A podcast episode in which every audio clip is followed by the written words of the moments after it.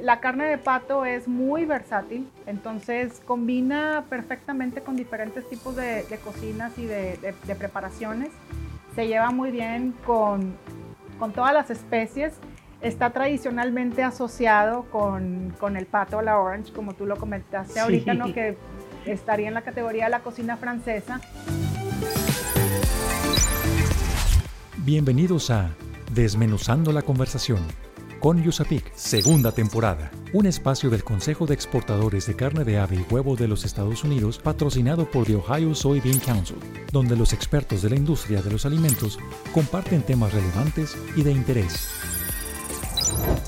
Hola, ¿qué tal amigos? Bienvenidos sean todos ustedes a un nuevo episodio de Desmenuzando la conversación con Yusapik.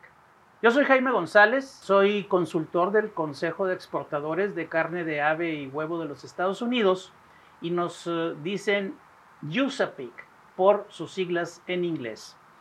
En esta ocasión, en Desmenuzando la Conversación, tenemos la presencia de la licenciada Angélica Rangel Elizondo. Ella nos va a hablar del tema Introducción a la carne de pato. Pero, ¿Quién es la licenciada Angélica Rangel Elizondo? Vamos a escuchar una breve semblanza de ella. Angélica Rangel Elizondo. En el 2005, incursionó por accidente en la industria de la carne de ave y se convierte para siempre en pollera de corazón. Hasta que hace tres años nació Lady Pato, y ha sido una experiencia maravillosa ser la embajadora de Maple Leaf Farms en México y Latinoamérica. Ha acompañado a muchas personas en su primer bocado de carne de pato. Es licenciada en Administración de Empresas por el TEC de Monterrey y en 17 años de carrera en la industria de la carne, entre diferentes cursos y certificaciones, aprender sobre pato vino a revolucionar su visión sobre la producción y el consumo sustentables, su curiosidad por explorar nuevos sabores y texturas y su gusto por buscar experiencias culinarias más exigentes. Bienvenida, licenciada Angélica Rangel. Es un gusto que estés acá con nosotros. Gracias, Jaime. Encantada de estar aquí. Ya teníamos tiempo esperando este momento y feliz de estar aquí con todo su auditorio para el podcast que ya tienen un, tiempo en, el aire y de compartir un poquito, como tú dijiste, sobre la carne de pato. ¿A qué sabe la carne de pato, Angélica? Sabe buenísima, Jaime. ¿En serio? Seguramente tú ya la has probado anteriormente o no. Sí, sí le he probado algunas veces. Solamente te voy a confesar que el pato a la naranja. Solamente el pato a la naranja. Nada más el pato a la naranja. No he tenido oportunidad de verlo, de comerlo en otra parte.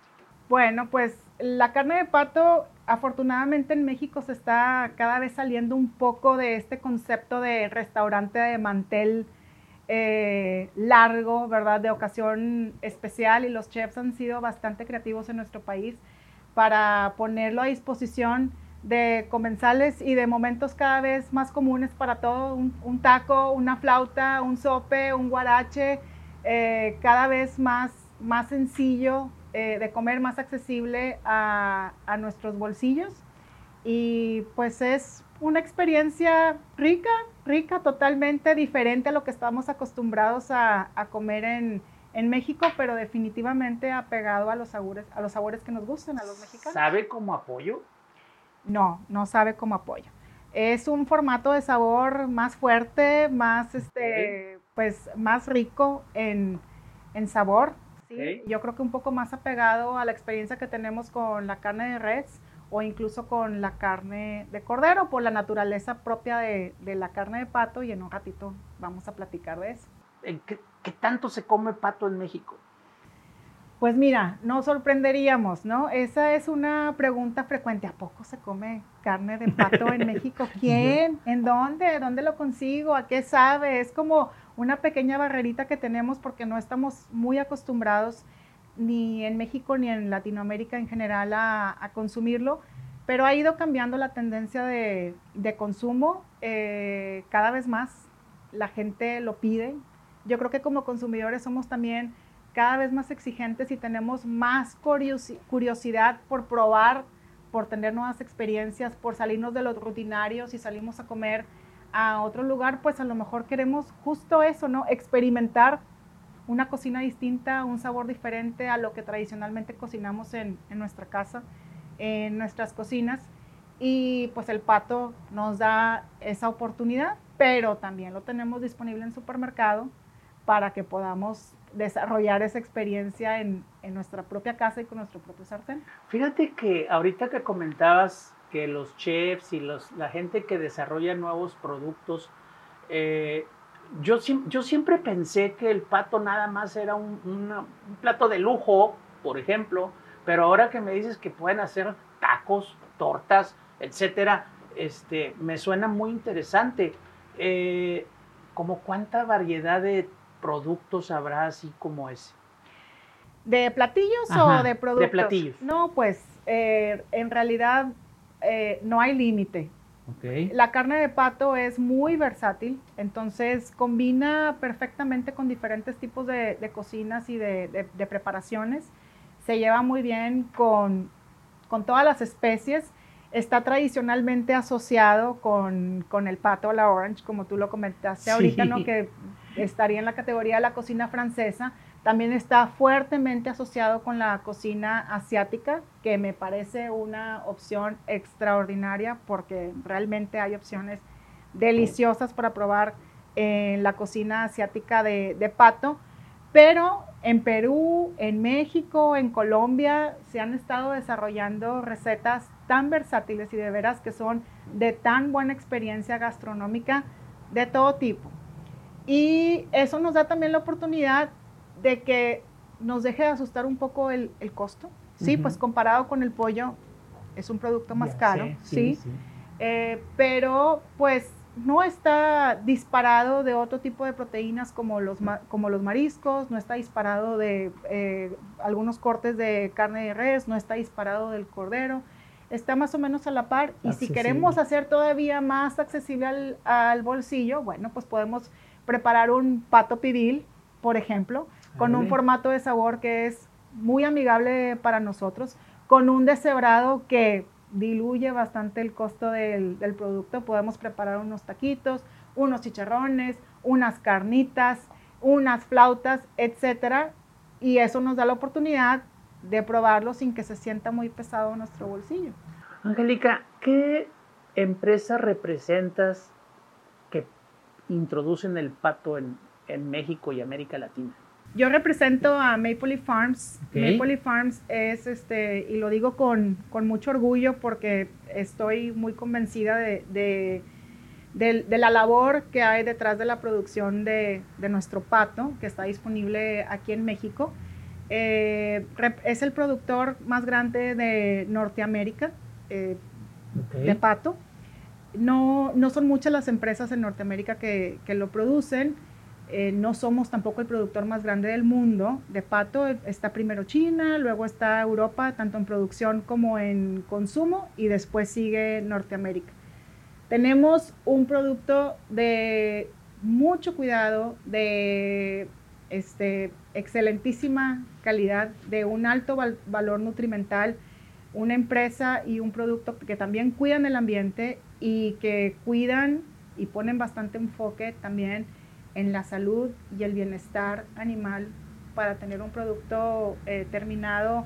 Es que el consumidor se sienta con plena confianza de poner en el carrito del súper o de pedirlo en un restaurante y saber que de alguna manera está contribuyendo al ambiente, que está contribuyendo también a la economía de, de familias directamente y que con toda confianza están llevando lo mejor en cuanto a limpieza, en valor nutrimental y todo lo que podamos pensar para su familia. Este producto, el pato, eh, se vende exclusivamente en supermercados, por ejemplo, si me lo quiero llevar a mi casa, o hay algún otro lugar en especial o algún yo les digo pollerías a donde venden pollo. Las paterías, ¿no hay paterías? Okay. Eh, sí hay eh, puntos de venta, definitivamente sí. Así, directo al consumidor, estamos en diferentes supermercados en México, que no sé si puedo mencionar nombres o no. A nivel nacional lo pueden encontrar en, Costco, definitivamente. Aquí en el área metropolitana de Monterrey está en HEB. En algunas tiendas seleccionadas de HEB, pero sí está, está en City Market y está en diferentes, eh, depende de los puntos de, de la República Mexicana, me pueden contactar con mucho gusto, si al rato comparten mis, mis datos, para irlos guiando depende de, de la ciudad. Y, y, sí, está accesible para, para, el público, para que tú vayas, compres una sola pieza y te la lleves a tu casa. Ahora en México tenemos en, en supermercado disponible solamente el pato entero. Hemos estado trabajando ya por algún tiempo para tener disponibilidad también de piezas. Espero que pronto las veamos y que puedan llevar cortes más pequeños como piernas, eh, pechugas o incluso producto ya 100% cocido, listo nada más para calentar y, y, y, emplatar, ¿sí? Este, y comer. Y bueno, hay muchos hoteles y restaurantes en la República Mexicana donde también eh, pueden pedir un platillo de pato. Hay muchas probabilidades de que sea el nuestro. Entonces, pues con toda confianza, la verdad es que lo pueden probar y saber que, están probando un producto eh, bastante bien cuidado. Muy bien, Angie. Vamos a hacer un pequeño corte y ahorita vamos a continuar con nuestra plática, ¿sí? Adelante, claro. Visítanos en www.usapic.org.mx para que conozcas más de nuestra organización. Además, encontrarás información de la industria, productos, recetas, eventos, actividades y el compendio de importación. Recuerda www.usapic.org.mx. USAPIC se escribe U-S-A-P. E C. Según el Compendio 2022 de la Unión Nacional de Avicultores, en el Producto Interno Bruto Pecuario, la carne de ave participó con 36.8%. En Desmenuzando la conversación con Yusapic, la información aporta valor. Mito. Es muy difícil cocinar el pato. Además, es muy caro, sabe a hígado y es muy difícil encontrar en México. Continuamos con este interesante tema. Estamos desmenuzando la conversación con Yusapic. Acabamos de escuchar en el corte que es muy difícil encontrar pato en México y que sabe como a hígado. ¿Es cierto eso? Sí, fíjate que algunas veces los chefs tienen un poco ese, ese comentario que es difícil encontrar el, producto en México y menciono específicamente a los chefs porque es con los que yo tengo un poco más de contacto.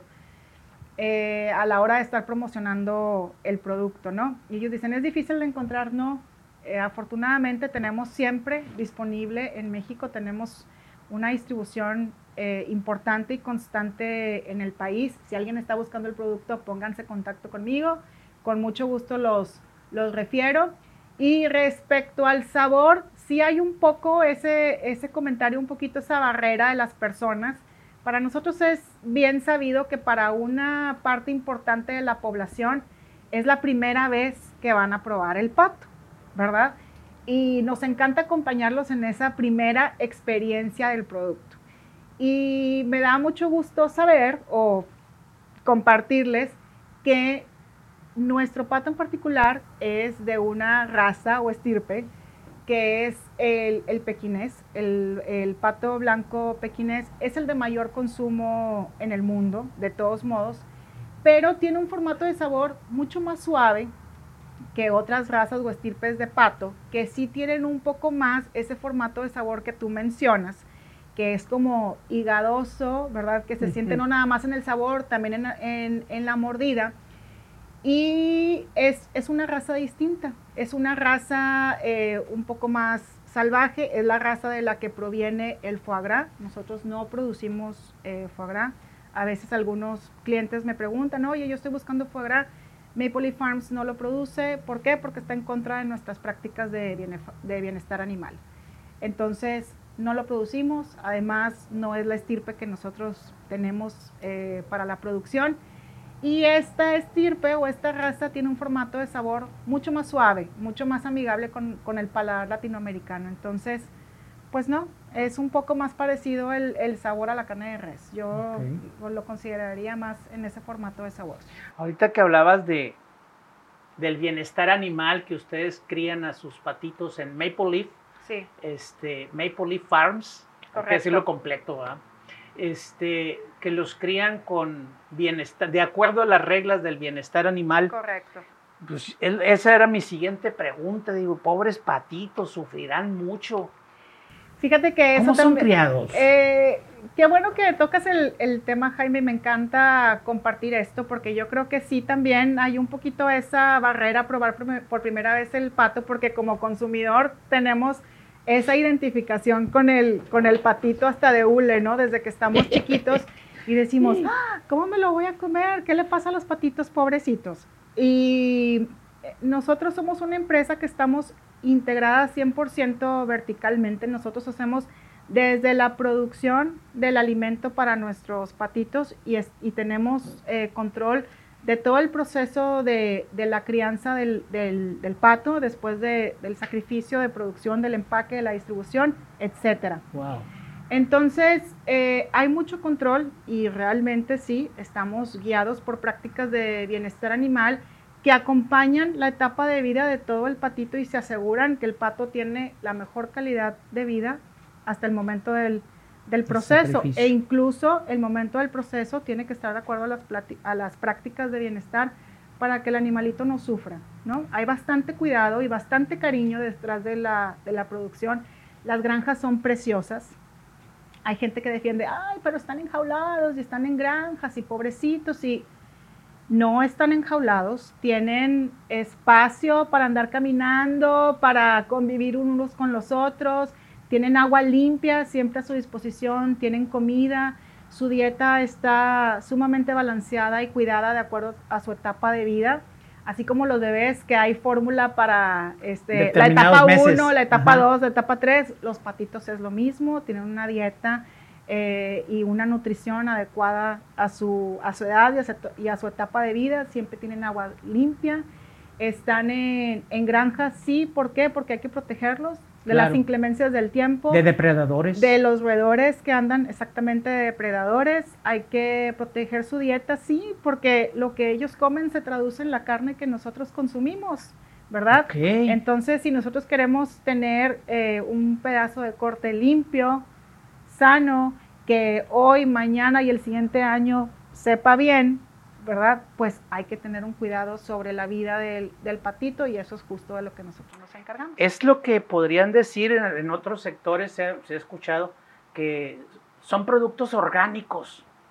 ¿También funciona igual con los patos? Mira, nosotros tenemos un producto que es 100% natural, que no tiene aditivos asociados de ningún tipo, ni en la alimentación del pato está hecha 100% por granos eh, naturales el agua tampoco tiene aditivos, sí hay un cuidado del agua, sí hay análisis del agua para asegurarnos que lo que toman los patos es agua limpia, que no está contaminada, eso sí. No está adicionada con, sustancias extrañas o químicos aditivos de ningún, de ningún tipo.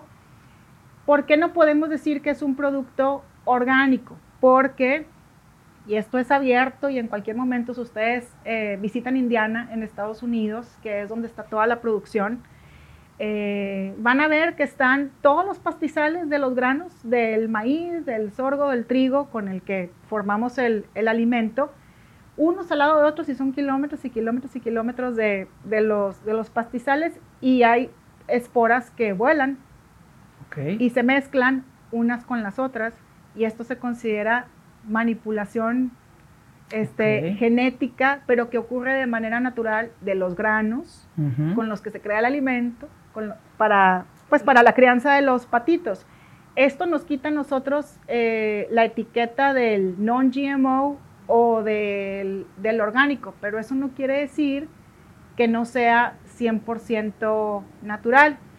Ahora me voy a adelantar un poco a otra posible pregunta o de los comentarios que, que hay ok, no es orgánico, pero ¿qué onda con las hormonas? Este, con, la crianza, etcétera. No, los antibióticos también. 100% eh, natural, ¿qué más quiere decir? Nosotros no utilizamos ningún tipo, ningún tipo de antibióticos de manera preventiva para evitar que, una, que un ave se enferma. Ahora, si un ave está enferma, de verdad, hay que tratarla médicamente. Tiene atención médica. Si esa atención médica determina que el, patito requiere de un antibiótico, se le va a administrar porque es parte de nuestras prácticas de bienestar animal, claro. evitar que un animal que esté enfermo sufra.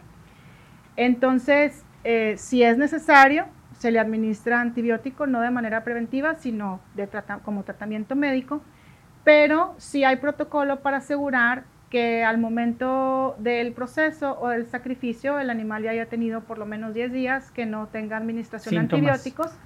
Entonces ya no hay rastro del, antibiótico en su cuerpo al momento del proceso y eso pues nos cuida un poco a nosotros como consumidores, ¿verdad? Que no tengamos después esta acumulación de medicamentos en nuestro cuerpo proveniente de los alimentos. ¿Cuál es el ciclo de vida de un patito? Por ejemplo, no sé, desde que nace hasta que es sacrificado y hasta que sale al mercado, ¿cuántos días o semanas pasan? Seis semanas. Para el caso de nuestro pato pequinés, eh, son seis semanas, entre cinco y seis semanas, pero seis es más. Es el, ciclo. Sí, es el ciclo de vida. Ahorita decías que es la raza pequinés o pequín, ¿cómo se llama? Pequín. Raza pequín, el pato que ustedes crían en Maple Leaf. Sí, correcto. Eh, ¿Hay otros tipos de pato, otras estirpes, otras razas? Hay otras, sí, exactamente, el muscovy y el, y el mular, que son los que conocemos más tradicionalmente, los que vemos como aves de, de caza. Ah, que los son que son verdecitos y de colores. Con color gris, oscuro, café. Sí, la estructura anatómica de esos patos es un poco distinta. El pequín parece un poco más como ganso, más estilizado, es blanco. Eh, y estos otros sí son eh, aves más... ¿Salvajes? Pueden ser también de crianza en, granja. En Estados Unidos y en Norteamérica en general es muy bajo el porcentaje de, producción de, estas dos razas, exactamente. Eh, son más comunes en, en Europa por el gusto, por ese sabor de carne y por la producción del foie gras en Estados Unidos y en Norteamérica en general hay algunos lugares en los que está prohibido la producción del, foie gras. ¿Qué es el foie gras? El foie gras es el hígado de pato, ¿sí? ¿Mezclado con algo? No, lo que por la razón por la que está prohibido y la que nosotros no lo hacemos es que requiere de una alimentación forzada del ave. Ok. Una alimentación por tubo directamente al, estómago del, del ave es una alimentación forzada y el ave pues no come cuando tiene ganas, está, o sea, come cuando se le administra el alimento para alcanzar las características de, o el porcentaje de crecimiento requerido para un hígado muy grande para producir hígado el foie gras. hígado graso. Sí, literalmente, para producir el foie gras. En nuestro caso no, no hacemos esa producción. El ave tiene a su disposición agua y alimento a libre demanda. Si tiene hambre, come. Si no tiene hambre, no come. Si tiene sed, toma. Si no tiene sed, no toma. Eso es decisión del, animal y ya como nosotros también, unos comemos más o comemos más poquito o tomamos más agua, tomamos menos agua, eso ya depende, este, no son tornillos, son, son animalitos. Eh, eso es algo que también a veces eh, sucede un, un, comentario recurrente de los chefs que son los que con mayor regularidad usan el producto y dicen, ay, me están mandando patos muy flacos o me están mandando patos muy gordos. Pues no, lo que pasa es que de acuerdo a la temporalidad, así como nosotros en invierno queremos estar con el, con el panecito y el chocolate caliente, los patos igual en el invierno para mantenerse más, más calentitos quieren comer más y entonces engordan más. Y luego en el verano tienen calor y comen menos. Entonces depende de dónde lo pueda yo comprar. En, la temporada en que yo lo pueda comprar, si en invierno o en verano voy a tener patos más gorditos o más flaquitos. De la temporada en que se crió. Claro, si, se, si se crió en el invierno pueden ser un poco más gordos si se crió en el verano, pues a lo mejor no están tan gorditos como esperáramos. Muy bien, Angélica, vamos a hacer un corte comercial otra vez porque de algo tenemos que vivir y regresamos en un minutito. Si quieres enterarte de las noticias más relevantes de la industria de la carne de ave y huevo, de nuestros próximos eventos y tener contacto con los líderes de la industria, descarga la app de Yusapik México, disponible en Play Store y App Store. Dato.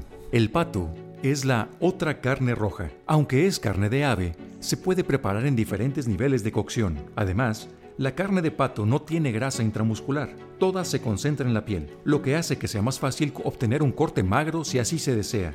Sin embargo, la grasa contenida en la piel es saludable, comparable al aceite de oliva. Continuamos con este interesante tema. Estamos desmenuzando la conversación con Yusapik. Órale, Angélica, entonces, ¿cómo acabamos de escuchar que el pato es la otra carne roja? ¿Es carne roja la de un pato? El car sí, el pato es carne roja. Hasta eh, a diferencia de otras carnes de ave que son consideradas carne blanca, el pato se puede eh, preparar y consumir a diferentes niveles de cocción, justo como un corte de res. Y esa yo creo que es una versatilidad muy importante y pues sí, o sea, padrísima para... Tampoco puedo decir, quiero, quiero el término medio. Puedes decir, quiero término medio, lo quiero rosita, este, Virgen sí, Santa. lo quiero 100% cocido, exactamente. ¡Qué Así, co- miedo! así como un, un steak de carne que cada quien a como le guste, ¿verdad? A algunos se les hace 100% cocido que lo echan a perder, pero otros no pueden ver un, un rosita que le salga Sí. sangrita. Bueno, el pato nos da esa flexibilidad y yo creo que es padrísimo tener la oportunidad de, de probar y, y de tener esa, esa variedad, esa variedad de, de platillos para probar. Así es. Excelente. A ver, entonces, ay, ¿por qué tenemos que comer pato? ¿Y, y cómo me lo voy a comer? ¿Cómo me puede ayudar a mi, a, mi, a mi nutrición? No sé, platícame un poquito más de eso. Mira, yo creo que eh, para asegurarnos que, estamos bien nutridos, lo importante es llevar a nuestra mesa eh, opciones y tener variedad de, alimentos, ¿no? O sea, me, eh, yo creo que pues tú, yo, todos queremos llevar a, nuestra mesa y a nuestros hijos por salud propia y de nuestra familia cada vez opciones, me- mejores opciones nutrimentales. Queremos cuidar nuestra ingesta calórica, queremos eh, cuidar la variedad de, nut- de nutrientes que, consumimos para asegurarnos una dieta sana. Y en ese sentido, el pato eh, a nivel calórico está comparado o, a la par, no nada más eh, del pollo, sino del pavo, que yo son las proteínas más magras que tenemos eh, disponibles para, para consumo y bastante por debajo en, en contenido calórico que el, res y que la res y el cerdo. Sin embargo, nos da esa variedad de sabor y también esa variedad nutrimental, que es importante si no nos aburrimos, vivimos todo el tiempo todos casi a dieta, perseguidos, me tengo que cuidar, me tengo que cuidar. Este, pues sí, o sea, nada más puedo comer esto, nada más puedo comer el otro, este, siempre pescado, siempre pechuga de pollo, siempre qué es lo que no tiene grasa, qué es lo que sí tiene grasa y cómo le hago para cuidar mis calorías. Lo más importante para no aburrirnos y para no perder este, eh, nutrientes es la variedad. Ok. Entonces, tener una opción adicional, ¿por qué no? Claro que sí, sobre todo si es una opción rica que podemos disfrutar, que podemos preparar de tantas diferentes maneras. Además, voy a echar un comercial bien padre, o sea, el, el pato tiene eh, la grasa concentrada exclusivamente en la piel. El pato no tiene grasa intra- intramuscular, pero si uno está en la opción de querer disminuir las calorías tan fácil Le como que piel. quitarle la piel y ya no la consumo. Yo no lo haría porque la piel de pato es deliciosa, bien cocida, como un chicharroncito, es buenísima. Sin embargo, fíjate, ahí va otro comercial buenísimo. Ese chicharroncito de piel de pato, esa grasa de la piel de pato, es equivalente en los ácidos grasos al aceite de oliva o al aceite de aguacate. Entonces es, es una grasa sumamente Buena buena, para la para, salud. consumir, así es. Entonces ya depende. Ya ves que dicen, hay, hay grasas buenas y hay grasas, grasas malas. buenas y hay grasas malas y las calorías pues depende de cuántas necesite una consumir. No hay que satanizarlas de ninguna manera, pero tiene uno la muy sencilla opción y muy via- viable opción de decidir pues cuántas me como, ¿no? O sea, cómo, cómo, la, cómo la mido, cómo la porciono. Entonces, pues, pues sí. ¿Las proteínas que tiene el pato son diferentes o mayores o menores que las que tienen otras proteínas? El contenido proteico de la carne de pato es parecido a la, a, a la del pollo, sí, y, a la del, y a la del pavo porque finalmente es, es un ave.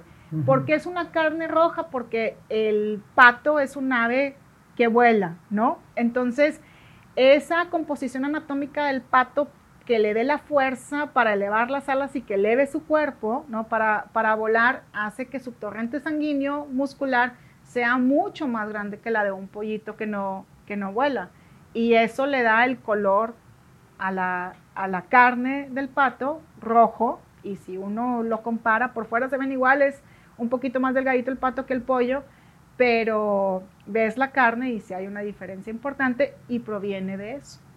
Otro, otro dato que, podría preocupar, no preocupar, más bien llama la atención.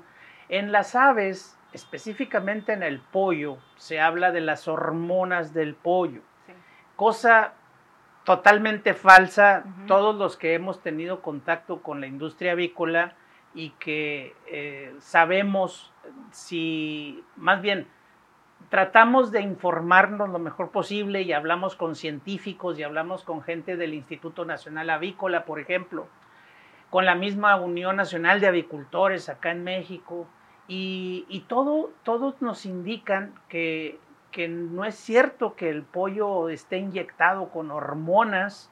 Eh, ¿Pasa lo mismo con el pato?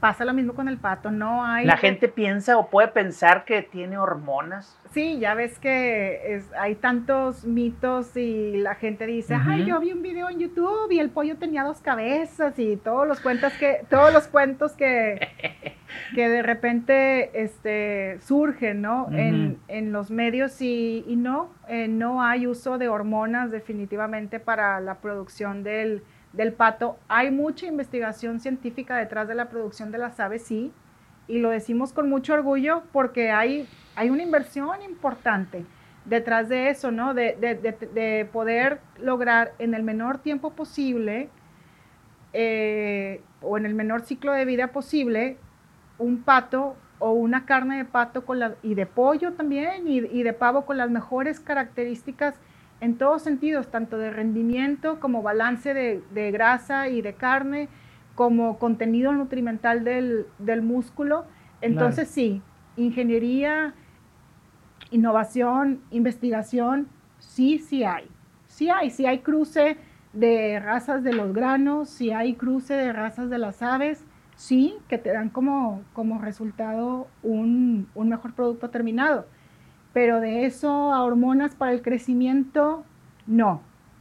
Algunas personas me dicen, es que en esos pollos enormes, ¿verdad? O esos, eh, eso es lo que estamos más acostumbrados, lo que vemos más, más seguido. Y digo, oye, pues es, es un poco de contenido de agua. Eso es lo que tiene. ¿Para qué? Para dar una experiencia de mordida diferente. ¿Para qué más? Para que la cadena de frío y eh, se aseguren desde, desde la granja al, momento del, o de la planta de proceso al momento de sacrificio hasta que tú lo preparas en, tu cocina. Es importante que ese frío llegue hasta el interior del músculo y hasta el hueso de, la carne, ¿verdad? Para, para que no haya generación de bacterias. Y para lograr esa penetración de frío se requiere de algo de absorción de agua. Y eso es lo que hace que la pieza de pollo o de pavo o de pato que tú compres en el supermercado se vea como muy grande o un poco más grande de lo que es que mi abuelita en el rancho mataba el pollo y no se veía así. Pues sí, porque no pasaba por ese proceso de enfriamiento de cadena de, frío que sí es requerido para la producción a mayor escala. Y eso es lo que hace un poco la diferencia del tamaño, pero nada del otro, Nada del otro mundo. Entonces, ¿el pato está de moda? ¿Tiene moda en México o en el mundo? Tiene moda, sí. Eh, hay muchos esfuerzos detrás de que el pato se esté poniendo de moda, afortunadamente. Y si hablamos, por ejemplo, de reconocimiento en restaurantes, eh, si uno revisa los restaurantes que tienen alguna estrella Michelin cada año, de 50 restaurantes, posiblemente por lo menos en 40 vaya a haber una opción de, pato. exactamente. Entonces, yo creo que los consumidores en general somos cada vez más exigentes y tenemos cada vez más curiosidad y queremos tener cuando comemos una verdadera experiencia culinaria y queremos probar cosas distintas y queremos salirnos de la norma y entonces eso es lo que está pasando no nada más cuando salimos afuera a comer, sino también cuando, cuando compramos o vamos al supermercado para preparar en nuestra propia casa.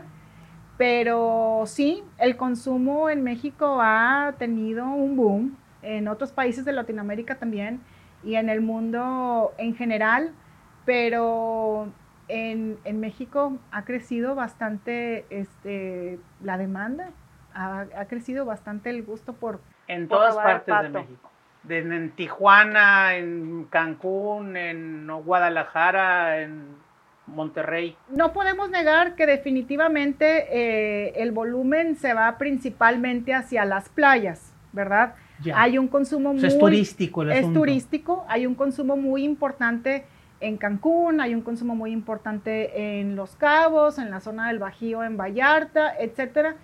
Por el turismo, sí, que viene de otros lados y que quiere tenerlo disponible, pero también cada vez el, el consumidor nacional, por supuesto, lo está buscando. Por eso ha habido un boom también en las opciones de recetas y de platillos en las que se ofrecen. Antes nos quedábamos en el, en el pato a la orange, ¿verdad? Nada más.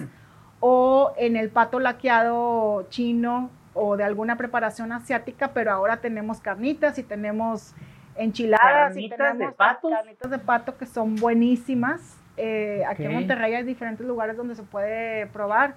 Entonces sí, estamos haciendo justo esa labor de que la gente lo tenga opción de probarlo por primera vez y se quede probándolo, ¿no? Y, y lo tenga disponible en el supermercado para llevarlo a su casa y se anime también a probarlo. A veces hay un poco ese temor, qué difícil preparar el pato, no me va a salir, ¿cómo voy a saber? Tenemos un sinfín de recetas disponibles para ustedes en la página web que pueden seguir sencillas ¿Cuál es la página web? eh, www.mapleleaffarms.com, maplefarms.com y ahí vienen muchas opciones de, de preparaciones de acuerdo a lo que uno tenga ganas de, de De probar, comer. sí, de comer. Y entonces sí, los, los animo y los, y los invito. Es una, es una buena opción. Muy bien, Angie, pues ya se nos está terminando el tiempo y lo que sí me gustaría es que nos dijeras tres cosas, tres puntos que la gente debe de quedarse, con la que debe de quedarse eh, antes de, de retirarnos de esta plática. ¿Qué es lo que podrías recalcar para nuestro público que nos está escuchando? Mira, en primer lugar, algo que no tocamos en, en- esta plática que hemos tenido y que creo que es de, mucha importancia y que hay cada vez una conciencia más grande en el consumidor, es en cuál es el impacto ambiental de la producción de la carne, ¿no? Qué tan exhaustivo es con los recursos naturales la producción de la carne que consumimos. Y en ese sentido yo me siento muy tranquila con la producción de carne de pato. ¿Por qué? Porque es un ave, es un, eh, es un animal mucho más pequeño que, que otro ganado, ¿no? Que requiere de mucho más recurso natural para la producción. Entonces, no nos roba la experiencia culinaria de una carne roja, pero al mismo tiempo estamos apoyando al ambiente en la pro- con, con ese consumo, ¿no? Es un consumo mucho más eh, pensado, mucho más consciente, ¿sí? Más protector de los recursos naturales del ambiente. Entonces yo creo que eso es algo muy importante porque sí, el consumidor también estamos cada vez más pensando en eso. Entonces, eh, para mí ese sería el, el número O sea, uno. Consumir pato porque producir pato está, hace bien al medio ambiente. Exacto. El impacto ambiental es, es mucho menos exhaustivo que con otras proteínas. Muy bien. definitivamente. Eh, en segundo lugar, pues no es, eh, México es cada vez un país mayor consumidor de, este, de carne de pato. Al consumidor nos gusta también la tendencia gastronómica, entonces no se pierdan la oportunidad de esa experiencia, al contrario, dénsela, repítanla, exploren, traten diferentes recetas, busquen en dónde está disponible, ¿no? Cuando salgan, sálganse de lo cotidiano, sálganse de lo tradicional, vayan por esa experiencia culinaria distinta, entonces dense la oportunidad. Hay muchos lugares en México y en Latinoamérica donde podemos tener esa experiencia, entonces vayamos, vayamos por ese, por ese trending a nivel mundial. Ahí está, busquémoslo, ¿no? Tengamos algo también diferente que, que platicar. Y punto número tres, démonos la oportunidad de la variedad, de la variedad en los nutrientes, de darle a nuestra, a nuestra familia también algo nuevo a, a probar, un aporte nutrimental distinto a lo que tenemos en el nuevo, en el día a día en, en nuestra casa y vayamos por eso. Vayamos a probar, vayamos a, a tener eh, algo nuevo. Los invito a que ya sea en un restaurante, en un hotel o en el supermercado y preparemos en nuestra casa, en pareja, con nuestros hijos, para nosotros, que le demos a nuestros invitados una experiencia distinta también de probar algo, algo nuevo y quedémonos con eso. Muy bien, Angie, pues no queda más que agradecer que, que ha estado aquí con nosotros. Eh, vamos a comer pato, definitivamente. Vamos a comer pato, a un taquito, un chicharrón. Okay. Qué rico. Muchas gracias, Angie. Gracias, gracias por ti, estar Jaime, acá. Gracias por el tiempo y encantada. No, hombre, por nada. Vamos a agradecer antes de despedirnos a Ohio Soybean Council por el patrocinio para la realización de este programa, de este episodio de Desmenuzando la Conversación con USAPIC. Por supuesto, pues, agradecer al Consejo de Exportadores de Carne de Ave y Huevo de los Estados Unidos por eh, ser el conducto para la re realización de este podcast. Finalmente, los invito a que se suscriban y estén al pendiente para que juntos conozcamos temas de interés para la industria cárnica. Yo soy Jaime González, soy consultor de USAPIC. Nos vemos en la próxima. Desmenuzando la conversación con Yusapic, por esta emisión ha llegado a su fin. Te invitamos a que te suscribas a nuestro podcast, comenta lo que más te gustó en este capítulo y deja tus dudas para nuestros expertos. Estaremos atentos a resolverlas.